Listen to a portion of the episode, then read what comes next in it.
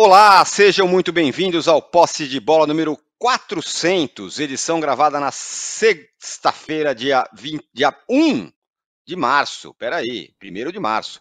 Eu sou Eduardo Tironi, já estou conectado com os meus amigos Arnaldo Ribeiro, Mauro César Pereira, Juca Kifuri e aguardem que teremos surpresas aqui no Posse de Bola.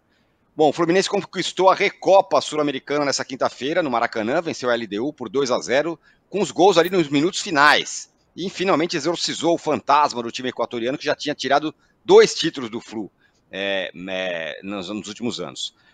É mais um feito do Diniz? Ele já está colocado ali entre os melhores treinadores do Brasil? E quais as perspectivas do tricolor para esse ano? Ganhou a Recopa, é verdade, mas e no resto do ano? Como que vai ser?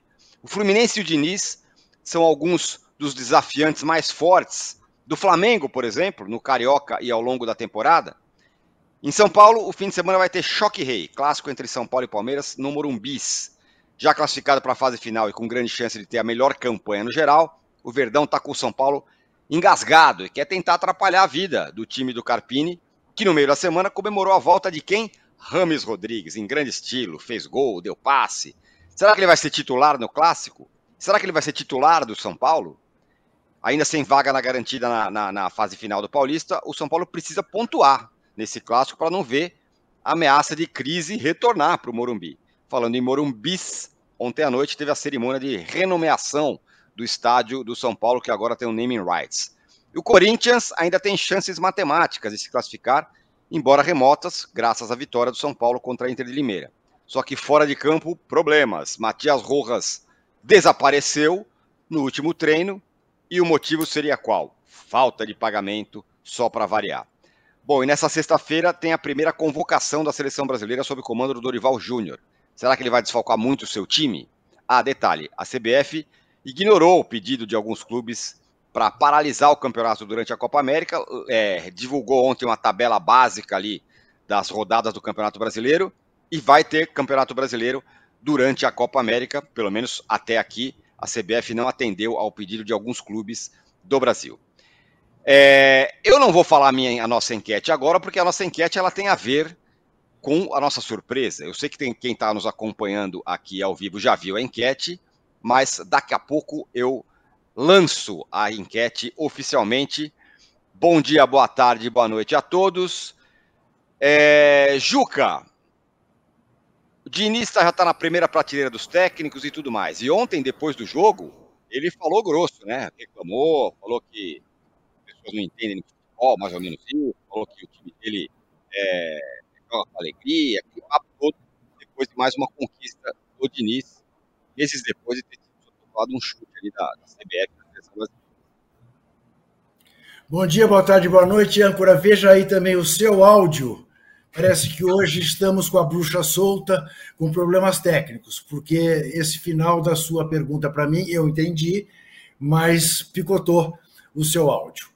Uh, então, dando bom dia, boa tarde, boa noite a todos que nos veem, eu realmente uh, acho que o Diniz, se ele não está na prateleira de cima, quem estaria?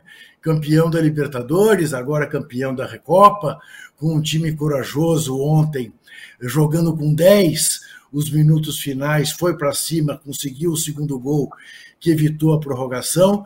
Fluminense não fez uma grande partida no primeiro tempo, mas mesmo assim criou cinco possibilidades, não evidentes, mas claras de gol, né? a começar pela do Martinelli, a queima-roupa logo no começo do jogo, depois aquela em que, num momento raro da carreira do Cano, ele bateu de canela uh, num gol que ele não costuma perder.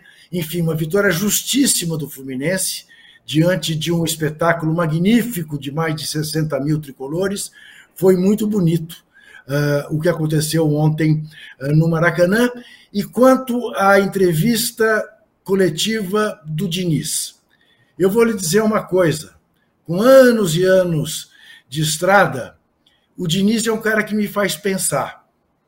O Diniz, quando faz a defesa que faz dos jogadores, uh, quando ele diz que quem chega a jogar num time do porte do Fluminense, do Flamengo, do São Paulo, do Palmeiras, do Corinthians, enfim, entre os grandes, é, é, é alguém que passou por uma prova mais difícil do que a do filho dele, que está numa das melhores escolas de medicina do Brasil.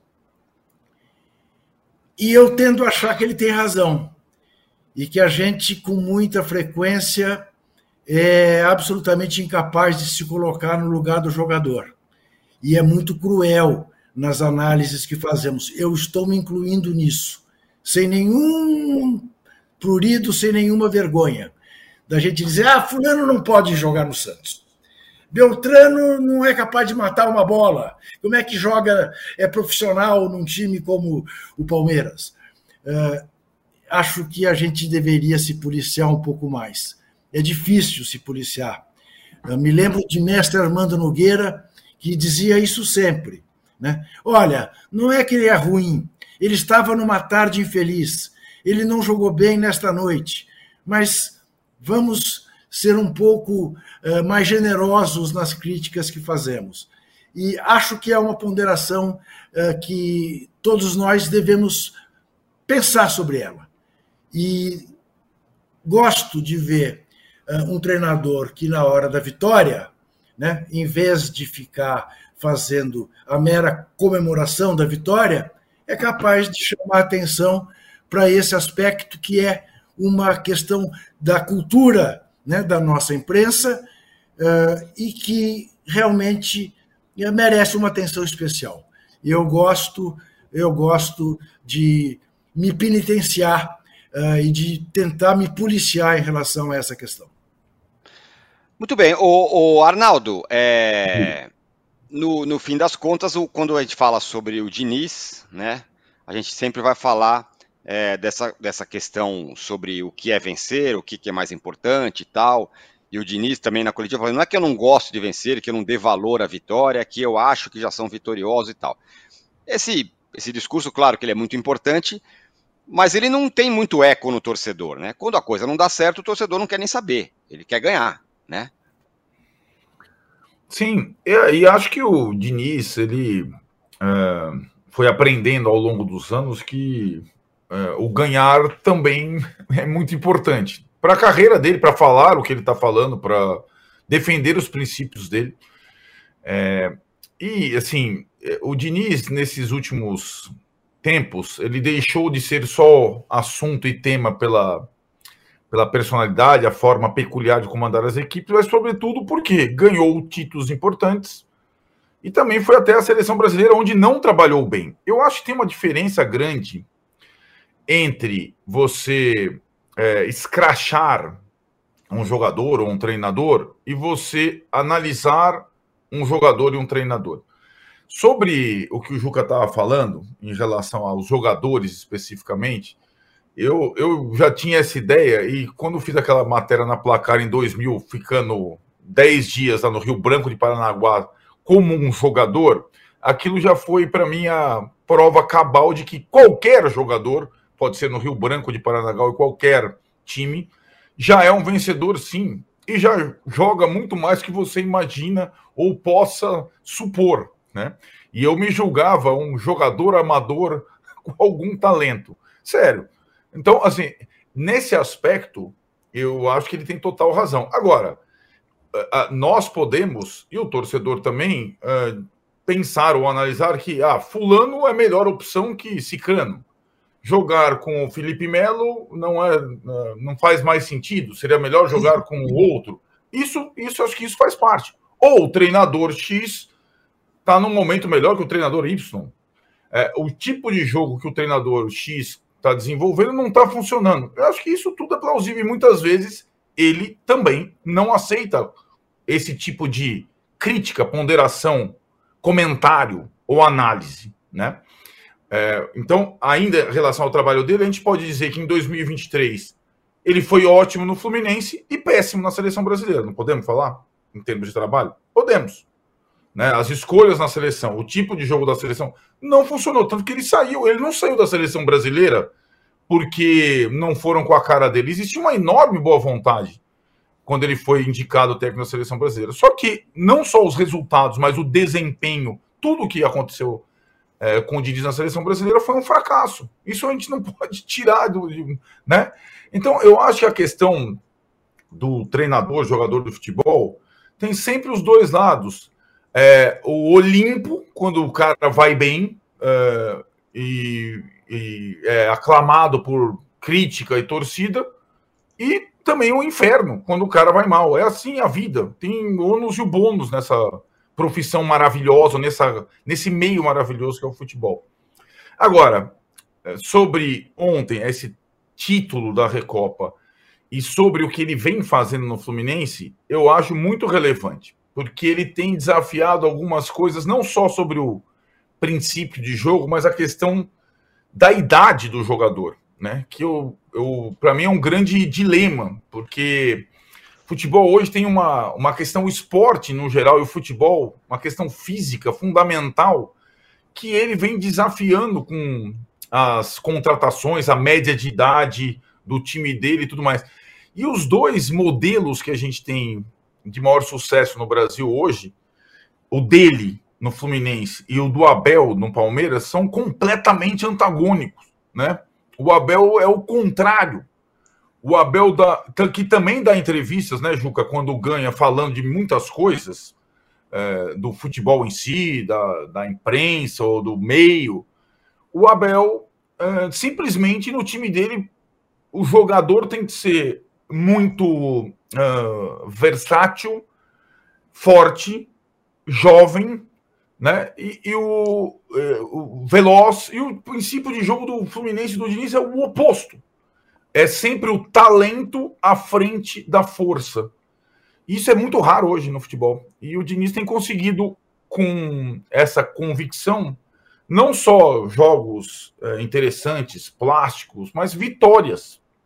Isso que me deixa mais impressionado. É, ele deixou de ser, digamos, um romântico para ser um vencedor no futebol. Isso não tem nenhum problema. Né? É, o mestre Tele Santana, da, das Copas do Mundo de 82 e 86, passou a ser visto com outros olhos depois que começou a vencer. É, e não que não fosse admirado antes, mas passou a ser visto com outros olhos. E assim está sendo o Diniz, parece uma trajetória até é, com alguma semelhança. Então, eu não vejo coisas excludentes. E, e, essa marca de ganhar com mais velhos, com mais técnicos, isso me surpreende. E é uma virtude, é um mérito dele totalmente, é, quase que exclusivo no futebol brasileiro e mundial, eu diria. O Arnaldo, só como eu fui citado, deixa eu só ponderar um pitaco.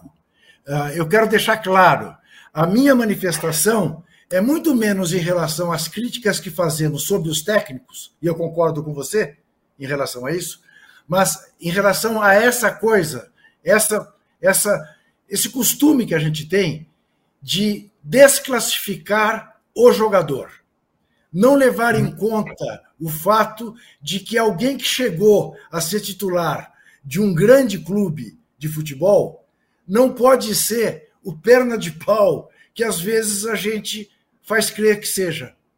Apenas isso. Dizer, mas como é que pode perder aquele gol? Mas tem que não devia vestir a camisa uh, do Grêmio de Porto Alegre. É isso que eu quero dizer. Uh, eu faço isso. Cansei de fazer isso. Quando escrevo, não, mas quando falo, costumo fazer. E acho que a gente deve ponderar uh, sobre isso. Apenas uh, pelo, pelo aspecto humano, do pai de família, uhum. do cara que uhum. venceu barreiras mil para chegar a esse ponto, né? em regra de classes excluídas, como único meio de ascensão social, apenas isso.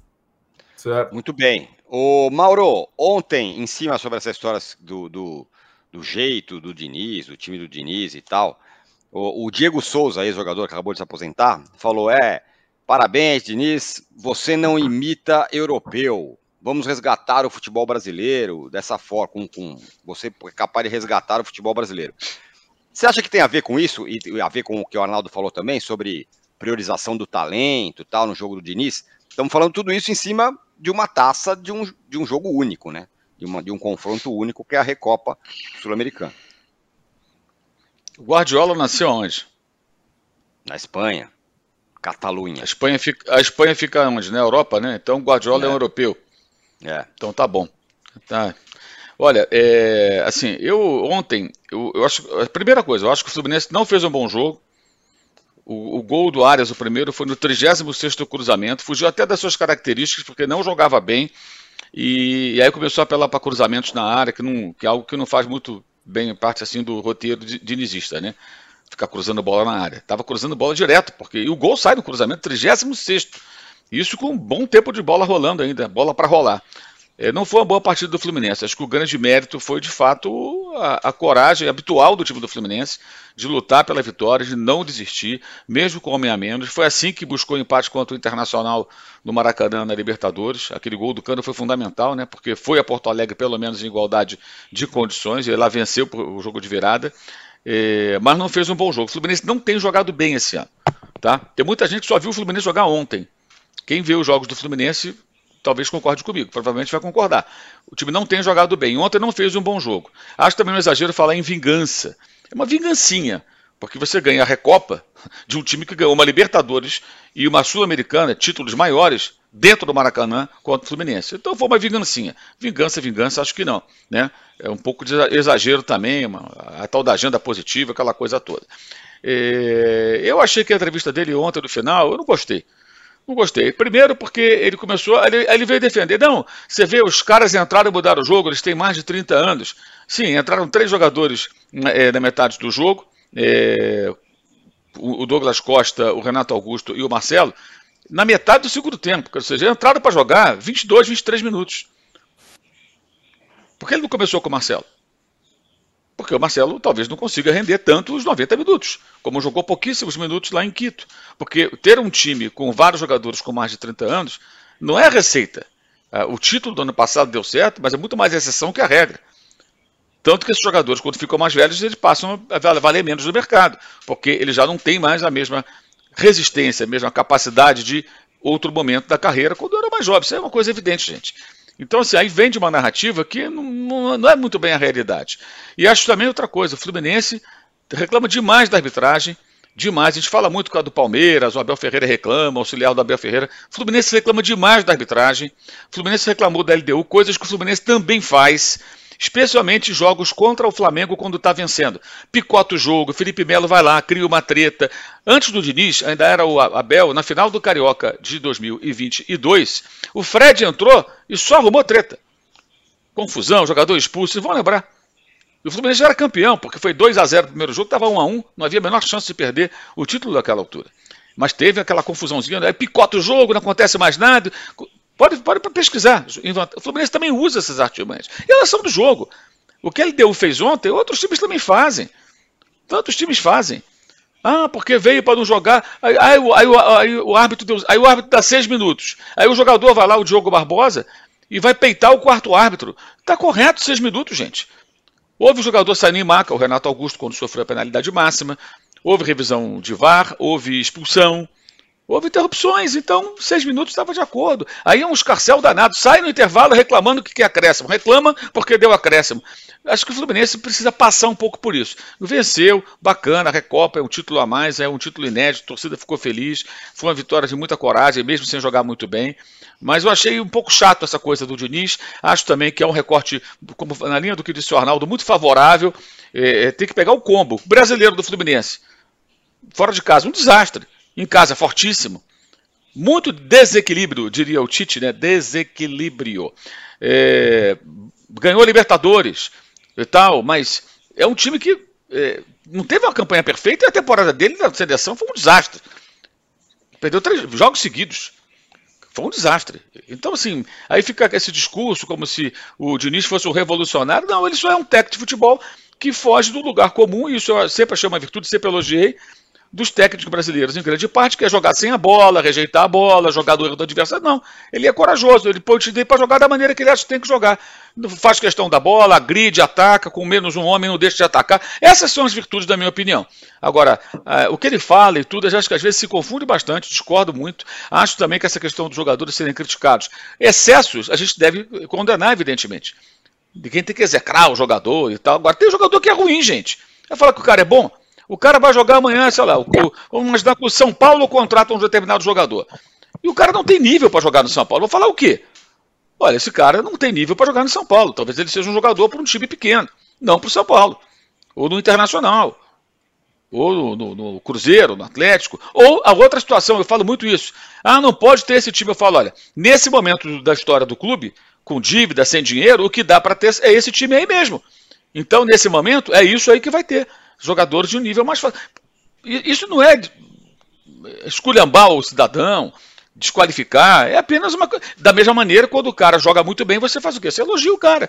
Quando o sujeito começa a carreira, não se destaca tanto, depois consegue brilhar intensamente, ele fala: olha, como progrediu, como melhorou, como, como joga mais hoje do que antes. Olha esse jogador, como, né, como ele cresceu. São situações acho que absolutamente naturais. É, é, é, então, assim, eu, eu não concordo muito com, com essa linha de pensamento dele, não. Acho que é um discurso muito de conveniência do momento também. Especialmente a parte de, ah, os caras de 30 anos entraram e mudaram o jogo. Sim, entraram aos 23 do segundo tempo, gente, da metade do segundo tempo. Para jogar um pedaço do jogo, o Marcelo pode ajudar, né? O, o, o, Douglas pode ajudar, o Renato pode ajudar. Agora vai contar, ele vai contar com o Marcelo e o Renato Augusto desde o começo quantos jogos no ano? Direto. Vão aguentar? Provavelmente não vão aguentar. E não tô, não, isso não é um palpite, é uma conclusão com base no, no histórico recente desses jogadores, que são ótimos, mas já são veteranos, se tem um histórico de lesões num caso ou outro e tudo mais. Então acho que é muito exagero. Houve até uma declaração, eu vi ali do auxiliar dele, dizer, comparando ele ao Cruyff. Aí não dá, meu amigo. Aí é demais. O Diniz está futebol brasileiro, como o Cruyff, futebol. Aí não dá, né? Aí, aí tá de sacanagem. Vai puxar o saco do chefe assim, sei lá onde. Não dá, meu amigo. Aí é dose para javali. Sabe, quer elogiar o cara, elogia, mas sem excessos, né? Comparar o Cruyff, pô, parei, né? É, diria Zé Trajano. Parei, como diria Zé Trajano. O... Agora, o Juca, daqui para frente, né? Fluminense ganhou a Recopa, tinha ganhado a Libertadores ano passado, tudo mais, tal. Ele, tá, ele, ele se coloca numa outra prateleira, me parece, o Fluminense, no futebol brasileiro. Daqui para frente, é, o Fluminense acha que briga é, ao longo da temporada para os campeonatos realmente que importam, a Libertadores, o Brasileiro, a, enfim, a Copa do Brasil. É, a gente tem essa desconfiança de como é o Fluminense na maratona. Maratona é o Campeonato Brasileiro. Uh, nos campeonatos que tem mata-mata, eu acho que o Fluminense é candidato a todos os títulos. Copa do Brasil, Campeonato Carioca, ele é candidato. A maratona do Brasileirão, exatamente por ser um time né, de uma média de idade alta, é mais complicado. Uh, ontem eu vi o Renato Augusto falando né, uh, de que, olha, uh, temos aqui esses veteranos, mas temos também muitos jogadores jovens e tal que dão conta do recado. É verdade, mas não são jogadores jovens que deem conta do recado para fazer a maratona. Aí eu comparo um pouco com o que nós vimos no Corinthians do ano passado, que tinha uma porção de jogadores veteranos que talvez se entrassem aos 20 minutos do segundo tempo, levassem o Corinthians a uma campanha melhor, mas que, como o Corinthians dependia deles desde o começo do jogo, foi o fiasco que foi. Então, esse equilíbrio, de fato, é difícil. Eu fiz a conta. Ontem, quando entraram os três, o Fluminense tinha, se eu não estou errado na conta, 104 ah, anos entraram em campo. Os 35 do Marcelo, os 36 uh, ah, do Renato Augusto e os 31 do Douglas Costa. 104 anos. É ano para chuchu. Né? Agora, mudaram o jogo. E o Renato Augusto ainda sofreu um pênalti. Pênalti idiota, estúpido, desnecessário, burro. Que sorte. Mas era justo que o Fluminense ganhasse pelos dois gols e evitasse a prorrogação. Então, em resumo, é isso. Eu ainda olho. É, quando eu penso no Campeonato Brasileiro, eu não ponho o Fluminense entre os três favoritos. Nas competições de mata-mata, ponho. Você também, Mauro? Você acha que é por aí? Depois eu peço falo com o Arnaldo. Não sei, eu, eu acho que é um pouco cedo. Eu repito, eu acho que o Fluminense não está jogando bem esse ano. É, não jogou nada lá em, lá em, lá em, em Quito escapou de tomar um, uns três ou quatro gols. Reclamaram de arbitragem tanto que pouco se falou sobre isso, mas não fez um bom jogo. O gol foi do final da LDU, mas a LDU, a LDU teve mais chances claras lá do que o Fluminense teve no Rio. E ontem foi melhor, mereceu vencer, venceu por 2 a 0 isso aí não, não se discute. Mas acho que o futebol que o Fluminense está apresentando não credencia tanto. O que não significa tanta coisa. O time pode evoluir durante a temporada. E, aliás, o ideal é que evolua durante a temporada. Não adianta jogar bem agora e no momento mais importante você ter um, uma queda de rendimento. Mas ainda acho que, que carece aí de, um, de, uma, de uma de um, de, um, de um melhor futebol, do time jogar. Até o dinizismo está um pouco gelado, como no jogo de ontem. Ontem não foi, não foi jogo do dinizismo, no sentido de, de construção das jogadas. E tome cruzamento, tome pressão. Pressão com cruzamento na área. Como eu falei, o gol de empate foi no 36 cruzamento da área da LDU. Então, acho que o Fluminense não está jogando um, bom futebol como já jogou em outros momentos. O que não significa que não possa jogar. Então, não sei. Só quando a gente vê mais adiante a gente vai ter uma ideia. E acho que o elenco muito, com, muitos jogadores veteranos, eu acho que não é, o, não é o ideal. São muitos jogadores veteranos. Não se sabe também se vai perder alguém aí durante a temporada, né? Falou-se muito da venda do André e tal, até hoje não venderam. Tá lá o André, né? Que tinha proposta, não sei o quê, mas acabou, fechou janela e tudo e não foi embora. Mas, é, mas o time, o clube precisa né, fazer, fazer algumas vendas, então pode ser que perca alguém. Mas acho que o Fluminense tem que retomar um futebol melhor. É, a taça ontem é uma coisa, o nível do jogo apresentado nessa temporada é outra. Ó, oh, o seguinte, a gente falou que tinha uma surpresa aqui, a gente expectativas e tal. Preciso dar uma explicação, não falei da enquete. O negócio é o seguinte: o Trajano, que ficou aí um, um, um mês fora é, com uma questão médica importante, mas que ele está ótimo, isso que é importante, voltou aí, está firme e forte como sempre. E quem não funcionou não foi o Trajano, foi a, a, a máquina, o computador. Deu um problema lá e o Trajano não, não a máquina dele. Não é, no corpo dele, que está perfeito. Não no corpo dele, na máquina fora dele, no computador. Deu um problema lá, o som não está rolando, ele não está ouvindo a gente, só a gente ouve ele, e ele está tentando resolver fora do ar até agora. Com calma, com tranquilidade, está tentando resolver. A gente não sabe se a gente vai conseguir ter o Trajano é, na nossa, no nosso programa hoje, mas ele está tentando. Então eu vou falar da enquete, que era uma qual é? surpresa é? para o Trajano. E a pergunta é a seguinte: qual a expressão de José Trajano você mais gosta? O meu Ameriquinha, parei, eu venho de longe ou o que é a natureza? São quatro é, expressões características clássicas do José Trajano.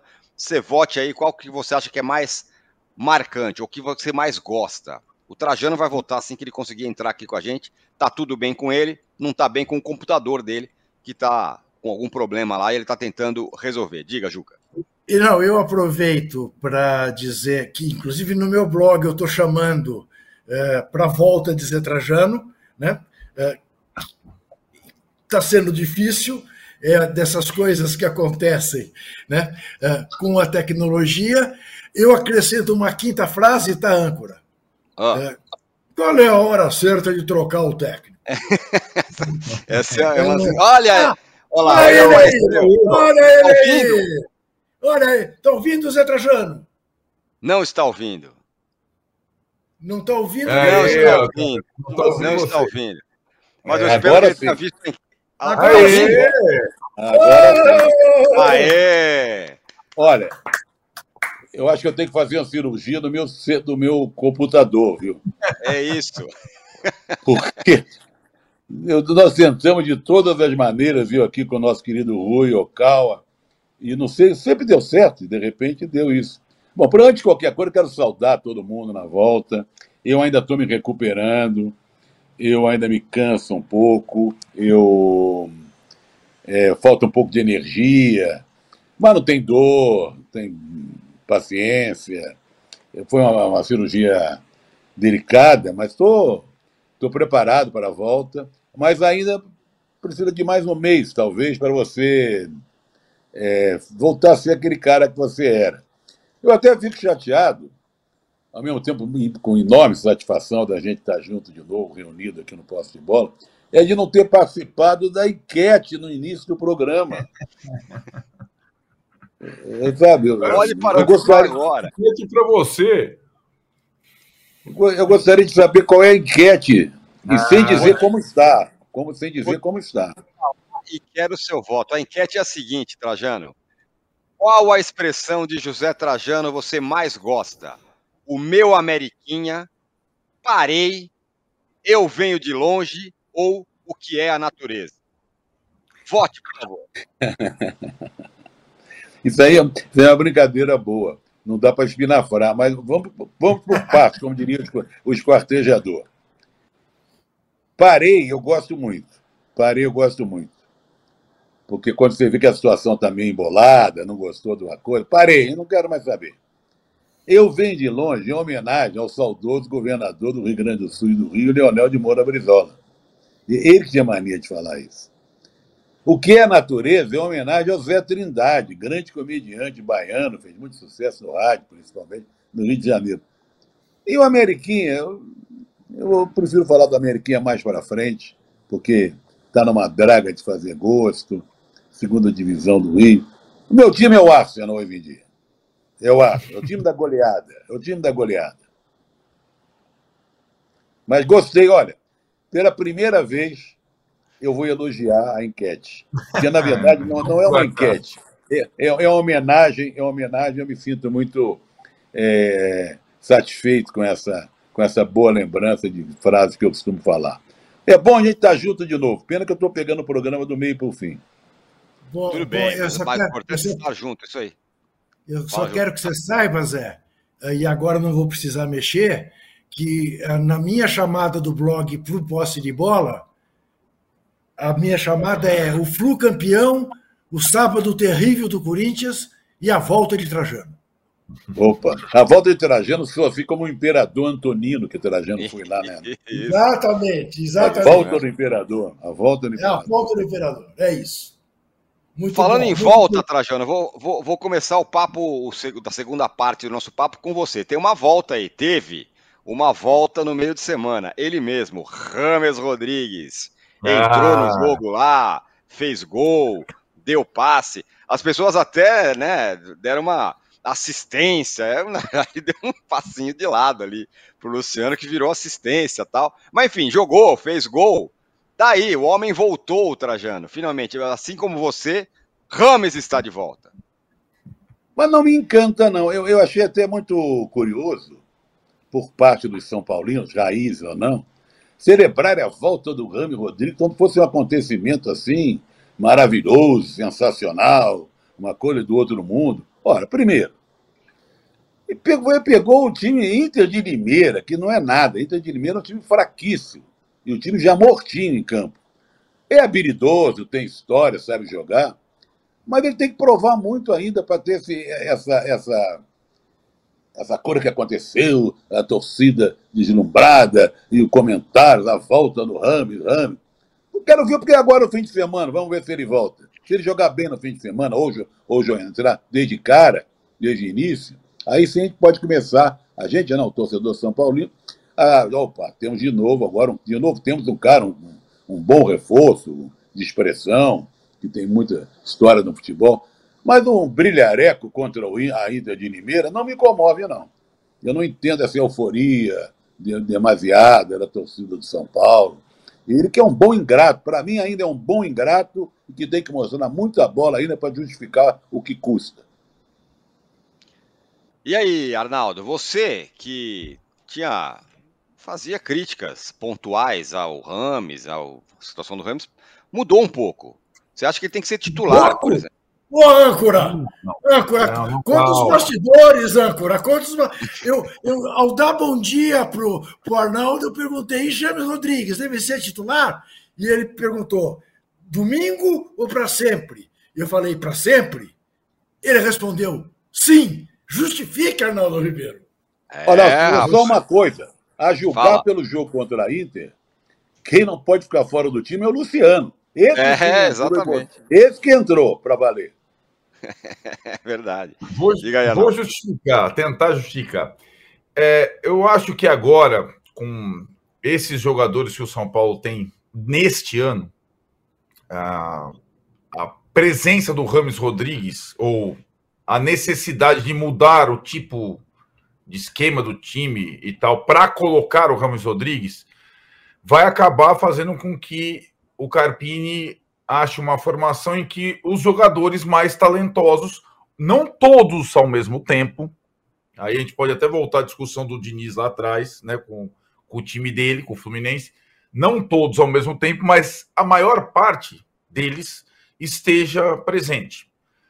É, sem o Rames Rodrigues, é mais ou menos o time do primeiro tempo do jogo da Inter. Ou seja, tá, os pontas, o Rato, Ferreirinha, mais veloz, etc., com menos talento.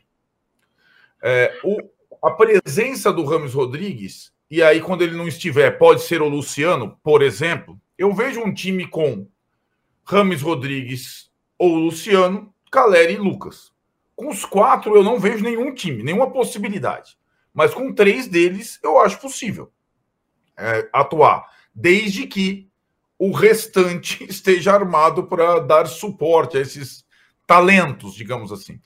Também acho que o Ramos Rodrigues não pode e não consegue jogar é, nem só todas as partidas, como os jogos completos. Ele não tem mais a capacidade física. Aliás, foi o grande desafio dos últimos anos da carreira dele.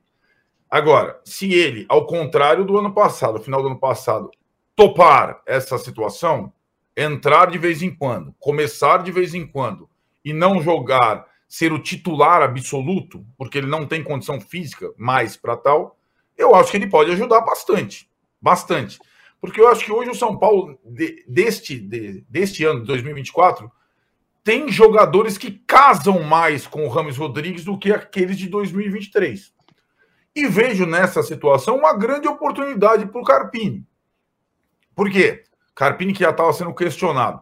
Se ele, Carpini, consegue encaixar o Ramos, fazer o Ramos jogar minimamente no São Paulo, ele vai conseguir uma coisa que nem o Dorival Júnior, tão decantado, campeão da Copa do Brasil, conseguiu. Então, eu vejo uma. Assim, eu falo que o Carpini, que estava naquele momento de discussão, depois de passar alguns jogos sem vencer, voltou a vencer quando o Rames Rodrigues esteve disponível. Então, uma coisa pode puxar a outra. É claro que para o Carpini, um técnico que está chegando agora num clube grande, de grande repercussão, tem esse grande desafio de lidar com vários jogadores grandões que não vão estar juntos ao mesmo tempo. Vai ter biquinho para cá, vai ter biquinho para lá, e ele vai ter que saber lidar com isso. Né? É, de novo, o time do São Paulo e o jeito do time do São Paulo tá mais para Fluminense do que para Palmeiras do Abel, que é o adversário de domingo, que é o adversário sempre do São Paulo dos últimos tempos. E também é curioso que quando o Juca pergunta para domingo, para domingo eu acho que ainda não, ele não está em, em, boas condições. Ele está em, tá em condições de jogar alguns minutos no domingo. E mesmo sem o Caleri, eu acho que o Carpini não vai começar com o Ramos. Mas. Ô, Arnaldo, pode... Arnaldo, há quanto Oi. tempo que o queridíssimo é, Rames está no São Paulo? Não, seis meses, vai. Ainda tem que esperar mais tempo para ver se ele consegue. É, eu acho que é, o esperar mais tempo, é, na verdade, é, também, também tem a ver com, a, com as ausências que ele mesmo provocou, né? Ele, ele, ele não se dispôs a estar relacionado, ele não ficou no banco, ele não. E esse ritmo ele só vai adquirir jogando, nem que seja de pouquinho em pouquinho. E agora. É, ele tem essa, essa oportunidade. Ele tem e eu acho que o Carpini também tem. É, o Trajano, tá vendo? A conexão dele tá. tá, tá, é, tá... Ele está sendo. Aí, voltou aqui, ó. Ele está tá sendo ouvindo, sabotado pela tecnologia. Não, eu estou ouvindo, eu estou ouvindo, estou ouvindo. Ah, tá. Muito bem. Tá. O, o Mauro, o, a chave do negócio é o como utilizar o Rames, é isso? Às vezes, depende do jogo, e tal, porque ultimamente você fala, bom, você tem um cara como o Ramos, o cara tem que jogar, desde que ele esteja bem. Ele entrou durante o segundo tempo, né? É parecido com a situação dos jogadores que o Diniz colocou na metade da segunda etapa. Aliás, um abraço para o Trajano, que bom tê-lo de volta, né? É, e acabou, e acabou, e acabou que os jogadores ajudaram, mas jogaram metade do segundo tempo ontem. O Ramos jogou um pedaço do jogo. Para a gente ter uma ideia mais clara sobre o que ele pode oferecer ao São Paulo, gente vai ter que esperar mais jogos, né? mais partidas, ver se ele consegue jogar 90 minutos em um ou outro jogo, qual o nível que ele vai apresentar. Acho que essa amostra é muito pequena. Ela dá uma esperança, acho que para o torcedor, porque, é claro, que como tenho dito sempre, se ele reunir condições é, físicas ideais, ele joga, ele joga, porque, claro, ele tem talento, ele é um jogador muito acima da média é, é, dos jogadores que atuam no Brasil, né? Porque embora o Diniz questione isso, existem jogadores que jogam pra caramba e os caras que não jogam tanta bola. Né? Isso é assim, sempre vai ser. E o Rami joga muito, mas tem que ter condição física, tem que estar inteiro. Eu acho que essa amostra foi muito pequena é, para a gente ter uma ideia. Tem que ver mais. Mas pelo menos ele está reintegrado. Entrou, jogou, só que poderia colocar um número na camisa que a gente entendesse, né? Se aquilo é um 55 ou um 22 no espelho. Que coisa horrível aquele número. É eu verdade, custei entender que, que, que era 19, né? Era 19. Aí, que, que, que número é esse? O que está acontecendo? É 55, mas parece um 22, assim, ou no espelho, ou de cabeça para baixo, sei lá.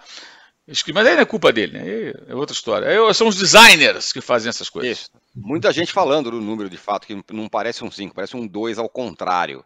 Agora, é... bom, tem São Paulo e Palmeiras no fim de semana, duelo de estilos, inclusive, né? O Abel falou, é, eu não dou muita sorte contra, contra o Palmeiras e tudo mais e, e defendeu, Arnaldo, o Everton. Falou que a culpa é dele da má fase do Everton. É, falou que o. Eu, eu, entendi um pouco o que o Abel disse em relação ao Everton, de querer que o Everton saia, saia mais do gol. Não, não com os pés, não, não é isso, não é o dinizismo com o Fábio, não. Saia socando a bola, ocupe mais espaço na bola aérea. Aliás, que é uma coisa que o Abel é, tarado, é a bola aérea, a altura, tal, não sei o que lá. É, o, o, Abel é, continua na, na toada dele, Tironi, é sem a sem, digamos, a plasticidade de outros times, na, mas naquela eficiência. Palmeiras não perdeu esse ano. Perdeu para o São Paulo Supercopa, o jogo acabou empatado nos pênaltis. No, no, no, Paulista, acho que não fez nenhuma partida brilhante, mas está invicto. Melhor campanha. Essa é a toada do Palmeiras. Né? É, é, e em relação ao São Paulo, tem uma coisa particular. O Abel é o único time em que ele não, não, leva vantagem desde que ele chegou ao Palmeiras. São 21 partidas, sete empates, sete vitórias de cada lado. Pode ser equilíbrio, mas pela bagunça que foi o São Paulo nos últimos três anos e pela estabilidade que é o Palmeiras, são números surpreendentes. Ele mesmo se surpreende com esses números. E daí não é o Abel contra o Carpini, foi o Abel contra Dorival, o Abel contra Rogério, o Abel contra Crespo, o Abel contra todos os. Até Diniz, né? Até Diniz teve isso, quando estava no São Paulo. Então, é, o, o confronto é, tem esse, esse sabor também da, da rivalidade é, eterna e também recente entre São Paulo e Palmeiras, em que normalmente o mando de campo faz diferença. Não todas as vezes, mas faz diferença. Nessa situação bizarra de São Paulo das torcidas únicas, o jogo vai ser no Morumbi, com só a torcida do São Paulo, provavelmente estádio cheio. E, e esses confrontos num campeonato que é uh, vai pouco atrativo no geral, é, eles, eles são maiores do que o campeonato em si, como foi aquele Palmeiras e Corinthians e Barueri, que o Juca não esquece até agora, como foi o Santos e São Paulo para o Santista o Santos não ganhava do São Paulo há não sei quantos anos no Morumbi, como foi São Paulo e Corinthians, ou Corinthians e São Paulo lá na Neoquímica Arena, que o São Paulo nunca tinha vencido. São, são confrontos muito mais saborosos do que o campeonato em si, né? E é, para o São Paulo pode valer a classificação, o Palmeiras já está garantido na próxima etapa. Trajano, você tem ideia de como está a enquete? O que, que você acha que, que, como você acha que as pessoas gostam mais? Qual a expressão sua? Parei. é, aqui, aqui é a sua preferida. Vamos lá, tá assim, ó. Qual expressão de José Trajano você mais gosta? Que é a nossa enquete de hoje em homenagem à grande volta do Trajano. Resposta 1. O meu Ameriquinha, 37%, Trajano. Parei, tá 24%. E... Eu Parei. venho de longe. Eu venho de longe, 23% e o que é a natureza, 15%. Por enquanto, vocês continuem votando aí na sua. Qual é a sua expressão Agora, favorita? Fala. Você sabe que, que eu, eu, eu, eu sou incapaz de me referir ao Ameriquinha sem fazer a menção. O Ameriquinha dizia Trajano. Agora eu faço o mesmo com o Arsenal, que é uma maneira que eu encontrei de aliviar a barra dele. Né? Isso. Agora, o pior, você, você imagina o seguinte: guardiolista que sou, né, de quatro costados, me pego torcendo pelo Arsenal para ajudar na recuperação, na convalescença de Zé Trajano. É um pouco é, ridículo. Obrigado, né? obrigado. É um pouco, mas eu falo, não, pelo amor de Deus, ganha de goleada. Então, torci contra lá na Espanha pela, pela, pela Champions. Eu disse, não é possível, o Zé Trajano está sofrendo muito, faz um gol. Enfim, uh, é isso. Agora, olha, o Juca, não... eu torci muito pelo Corinthians, também porque você estava se recuperando, mas não adiantou muito, desculpe. Eu sei, é, tá então. O Zé, não me fale, estamos diante do sábado, de um dos sábados mais terríveis da, da história do Corinthians. A que horas o Corinthians estará eliminado do Campeonato Paulista? Não, calma, tem chance ainda. Não, Isso. Não, pense. Às quatro da tarde o Corinthians recebe o Santo André. Tá legal. Esse é mole. O Corinthians vai ganhar do Santo André. Mas às seis da tarde no Canindé, a portuguesa recebe a Inter de Limeira. Caso recebe o Mirassol. Caso o Mirassol vença, que é o mais provável, o Corinthians está eliminado. Vai que o Mirassol não vença, que a portuguesa consiga um empate que seja, que mantenha o Corinthians vivo. Às oito da noite, tem a Inter de Limeira recebendo o Ituano, que luta para não cair é muito provável que às 15 para as 10 da noite, 10 horas, o Corinthians esteja eliminado. Entendeu? Então, a, a questão é essa. Tem sofrimento às 4, às 6 e às 8. Veja que situação, veja que situação chegou o Corinthians. É, Fala, é, é questão de cinema, né? Questão de cinema com é? Agora, eu só queria voltar, quando o Arnaldo estava falando ali do jogo, do clássico de, de domingo, Duas interpretações em relação a esse jogo. Primeira, para, para os cronistas, para os críticos, comentaristas, comentários. Primeira interpretação: pênalti a favor do São Paulo. Vai bater Rames. Bate, o outro defende. Everson defende.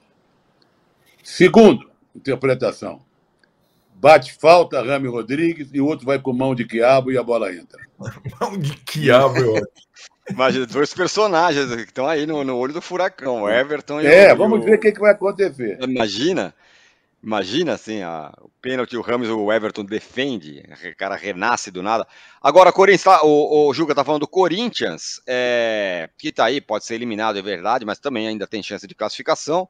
É, porém, fora de campo, sumiu o Matias Rojas. Sim, sumiu porque o acordo feito pelo pelo mitômano uh, presidente do Corinthians, não foi cumprido até agora.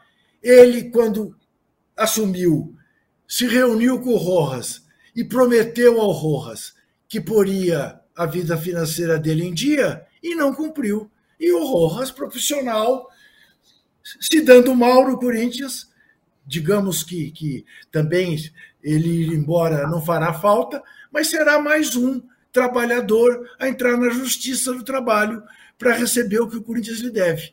É tão simples como isso. Agora, o âncora. É, é, sim, o Corinthians tem chances matemáticas, só matemáticas. Porque eu estou dizendo para você o seguinte: se atravessar este sábado, se atravessar o sábado, no outro domingo, todos os jogos às quatro horas da tarde, o Corinthians joga como visitante contra o Água Santa, que luta por classificação. A Inter tem uma parada duríssima, deve ser derrotada contra o Santos na Vila Belmiro. Mas o Mirassol recebe o São Bernardo. É jogo duro, porque o São Bernardo é time também que está aí brigando. Mas é, é, é, como eu escrevi ontem no blog. O Corinthians os homens do Corinthians estão diante de uma tarefa entre Deus e o diabo. Porque vai ser uma coisa absolutamente extraordinária se o Corinthians conseguir se classificar. Não quero nem falar que se, se ele se classificar, nas quartas de final, ele joga com o Bragantino em Bragança. Mas se o Corinthians passar, vai ser dessas coisas assim que só o futebol é capaz de, de proporcionar. É muito milagre para um time só. Ô, Juca, vou aproveitar que você está falando e já vou pedir que você Muito entregue bem. o gatão e o ratão da semana. Muito bem. O gatão de ouro, o gatão de ouro o gatão dourado, o gatão vai para o Fluminense e sua torcida pela belíssima festa de ontem, os parabéns pela conquista da Recopa Sul-Americana, e vai para a volta de José Trajano, evidentemente. É o ratão de bronze. Este vai para a diretoria do Santos, presidida pelo pró-reitor da Universidade de Santa Cecília, um alguém que deveria dar exemplo, ser um educador, e ao contrário, é um deseducador, o senhor Marcelo Teixeira, que confraterniza com o Robinho condenado a nove anos de cadeia. Aliás, será julgado pelo STJ no próximo dia 20 de março. Está, está o país inteiro de olho nesse julgamento, saber se ele cumpre a pena aqui ou não cumpre a pena aqui. Então, o ratão de bronze vai a Marcelo Teixeira por confraternizar com Robinho, ainda hoje. Marcelo Teixeira, que fez questão, quando falou-se da volta de Robinho aos Santos, ser um dos intermediários nesta negociação, segundo disse a Gazeta Esportiva o presidente da época, o senhor Rolo, que, aliás, foi preso por tráfico de drogas. Muito bonito. Muito bem, entregue ratão, entregue gatão, gatão de ouro especial para a volta do José Trajano. Ó, saiu ontem a tabela do base do Campeonato Brasileiro, Mauro. E, pelo menos até aqui, aquele pleito de vários times, entre eles Flamengo, São Paulo, Palmeiras, tal, para que o campeonato parasse na Copa América, simplesmente não foi atendido. Saiu lá a tabela, com jogos na Copa América, serão acho que sete a nove rodadas que os times estarão desfalcados. Por enquanto, pelo menos, a não ser que mude alguma coisa, esse negócio aí, né, essa, essa reivindicação não foi atendida pela CBF, que nem sequer respondeu, né? Não, respondeu. Ainda, respondeu dizendo que mais ou menos o seguinte: é só vocês montarem aí um elenco com ótimos jogadores. Ou seja, você contrata é, jogadores que são selecionáveis e um outro elenco de jogadores selecionáveis.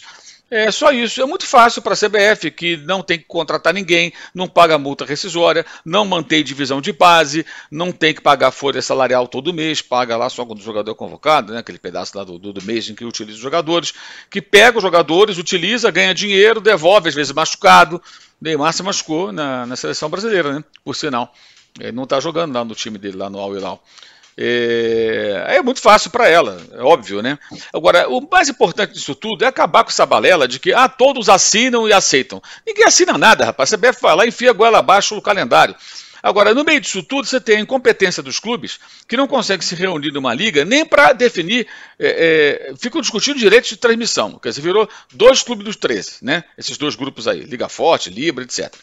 É, mas não consegue parar e falar, tá bom, vamos, vamos discutir então a formação do campeonato, a liga que organiza o campeonato, vamos assumir essa bagaça. Depois discutimos para quem vende, quem vende direitos para quem de transmissão. Nem isso eles conseguem. Então o campeonato continua nas mãos da CBF ela faz o que ela quer. Ela faz o que ela quer. Agora, não é fato que ela ouve ou que alguém assina, concorda. Há subserviência. Clubes que aceitam ficam quietinhos. E assim, detalhe, foram 12 clubes, dos 20, 12, mais da metade, pedindo essa, essa, essa mudança. Mas a resposta foi aquela que já se, se imaginava. Né? E, mas acho que a, a, culpa dos clubes é não conseguir é, é, uma união para enfrentar isso né? e a subserviência de muitas vezes, da maioria das vezes, aliás, em que eles aceitam passivamente o que a CBF determina. Agora, mais interessante disso tudo é o seguinte: querem fazer do Brasileirão um produto muito interessante que renda muito dinheiro. É o que já tenho falado. É um produto em que você arranca os protagonistas, parte deles, durante parte é, é, é, é, da, da, disputa. Né? Se fosse uma série, como eu tenho dito, se fosse uma série de streaming, dessas tantas que existem por aí, 30 capítulos. Em 7 ou 8 capítulos dos 30, os protagonistas somem, o vilão some, a mocinha, o mocinho some, ficam só os coadjuvantes. É o que acontece. Os principais jogadores vão ser arrancados da competição. Isso afeta o que? A qualidade do tal produto. Né? Eu acho incrível que alguém ainda queira pagar por isso. Porque quem compra deveria questionar. Vem cá, eu comprei 38 rodadas. Aí nove eu não tenho jogadores importantes em ação. Que valor tem isso aqui? Então não vale isso tudo que vocês estão me pedindo. É óbvio, gente, é evidente. É como você ir no restaurante lá, você pede um prato e não tem um dos ingredientes. Não, tem que ter tudo, tem que estar completo. Isso não existe. Nenhum campeonato do mundo minimamente sério é assim. Se você comprar os direitos da Premier League, você sabe que se o De Bruyne não jogar, foi porque o Guardiola não quis ou porque ele está machucado ou suspenso. Porque quando parar o, quando a seleção da Bélgica jogar, para o campeonato. A mesma coisa na Espanha, a mesma coisa na Itália. Aqui não. Aqui não. E tudo por quê? Porque temos o campeonato estadual. Aliás, os times que só disputam o estadual eh, têm jogado, eh, eh, porque alguns estão na Copa do Brasil, né? ou na fase preliminar da Libertadores. Eles estão jogando com intervalos de uma semana, até mais, né? Agora vai ter data FIFA, períodos enormes sem jogo. Aí a partir do mês que vem, daqui a um mês aproximadamente, aí começa a jogar meio de semana e final de semana sem parar. Sem parar, inclusive na data FIFA da Copa América. Quer dizer, o calendário é muito bizarro por conta desse inchaço provocado pelos estaduais. Simples assim, que é uma conveniência antiga da CBF. Pode mudar o presidente, mas isso não vai mudar nunca. Né? E os clubes tentaram tardiamente alguma coisa, mas eles também são corresponsáveis porque não se unem. E agora, qual vai ser a reação dos clubes? Vão só enfiar o rabo entre as pernas e aceitar. Provavelmente é o que vai acontecer. Ô, Arnaldo, e hoje eu estou me despedindo, tá saindo, verdade. E quero deixar um aviso a todos, todas e todes. Terça-feira, sete e meia da noite, a volta do cartão vermelho. Aê! Um programa para José Trajano. Até! Boa, Zé! Boa! Um abraço, Juca. Vamos te ver. Então, Obrigado. volta do, do cartão, cartão vermelho, terça-feira está de volta. Excelente. O Arnaldo, hoje tem a convocação, primeira convocação do Dorival. Já vai dar para dar um cheiro aí de quem que vai se, se prejudicar na Copa América, né? Pode ser, é, em tese, 26 jogadores, nem mais do que o normal, né? Aquela convocação inchada. É, tem uma curiosidade, né, Tironi? O Dorival já está desfalcando um monte de clube, não convocando jogadores, mas convocando é, profissionais de outras funções.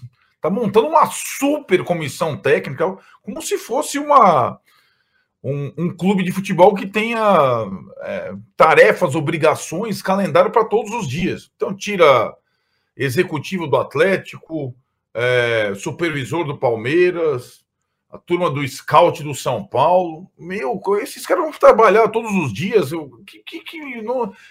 é, é, é aquilo. É, por trás dessa coisa do calendário que o Mauro falou, da Copa América em cima do Brasileirão por trás da supercomissão do Dorival, da convocação do Dorival, existe claramente, claramente, por parte do Edinaldo da CBF, um plano de resgatar a seleção brasileira de futebol masculino de qualquer forma, porque é o pior momento de todos os tempos da seleção brasileira de futebol masculino, que atinge as outras seleções também, as de base, a feminina e tudo mais. Então, os clubes nessa vão ficar em segundo plano, os caras vão passar o trator. E o Dorival, meu, já já, já comprou essa ideia de qualquer forma. Os jogadores, Tirone, eu imagino que, sem saber ainda a lista completa, o período que o Dorival ficou na Europa assistindo jogos, conversando com os jogadores, já acho que o técnico da seleção brasileira tem que fazer isso mesmo. Isso eu, para mim é uma é um elogio, coisa que o Diniz não fez, até porque não podia, que estava trabalhando no Fluminense também. Eu imagino que grande parte dessa lista seja formada e feita com os jogadores brasileiros que estão atuando bem na Europa, que são melhores que os jogadores que estão atuando aqui no Brasil. Um ou outro pode acontecer, é, uma, uma convocação em posições mais carentes tal, mas eu não vejo é, uma, uma lista recheada de, de jogadores de clubes uh, que disputam as competições aqui no Brasil, não. Não, não acho que será essa a marca da primeira convocação do Dorival. É, Trajano, imagina como ficou a enquete aqui, ó.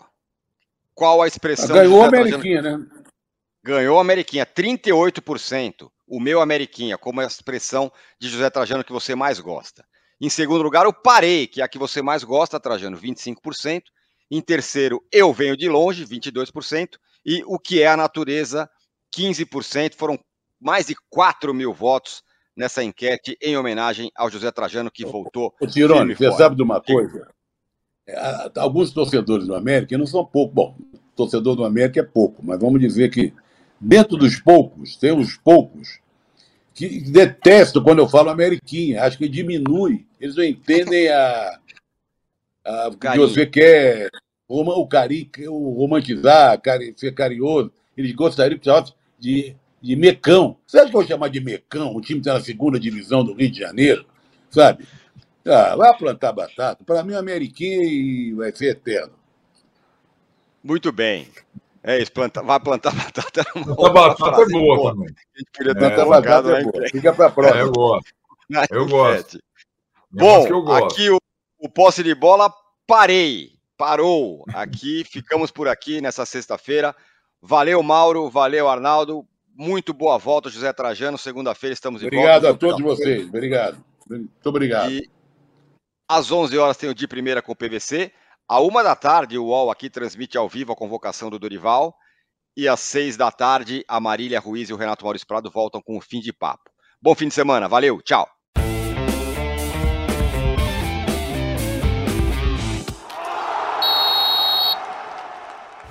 O Posse de Bola tem pauta e edição de Arnaldo Ribeiro e Eduardo Tironi. Produção e coordenação de Rubens Lisboa. A distribuição é de Rafael Bellatini. O editor do All Sport, o Thiago Biasoli Moller. Editor assistente do All Sport, Patrick Mesquita. A operação de ao vivo é de Paulo Camilo e Fernando Moretti. Coordenação de operações de Danilo Esperandio. Motion Design de Felipe Dias Pereira. Direção de arte de Daniel Neri e Gisele Pungan. O editor-chefe do Allmove é o Felipe Virgílio. O editor-chefe de esportes, o Bruno Doro. O gerente-geral de imóvel, Antônio Morel.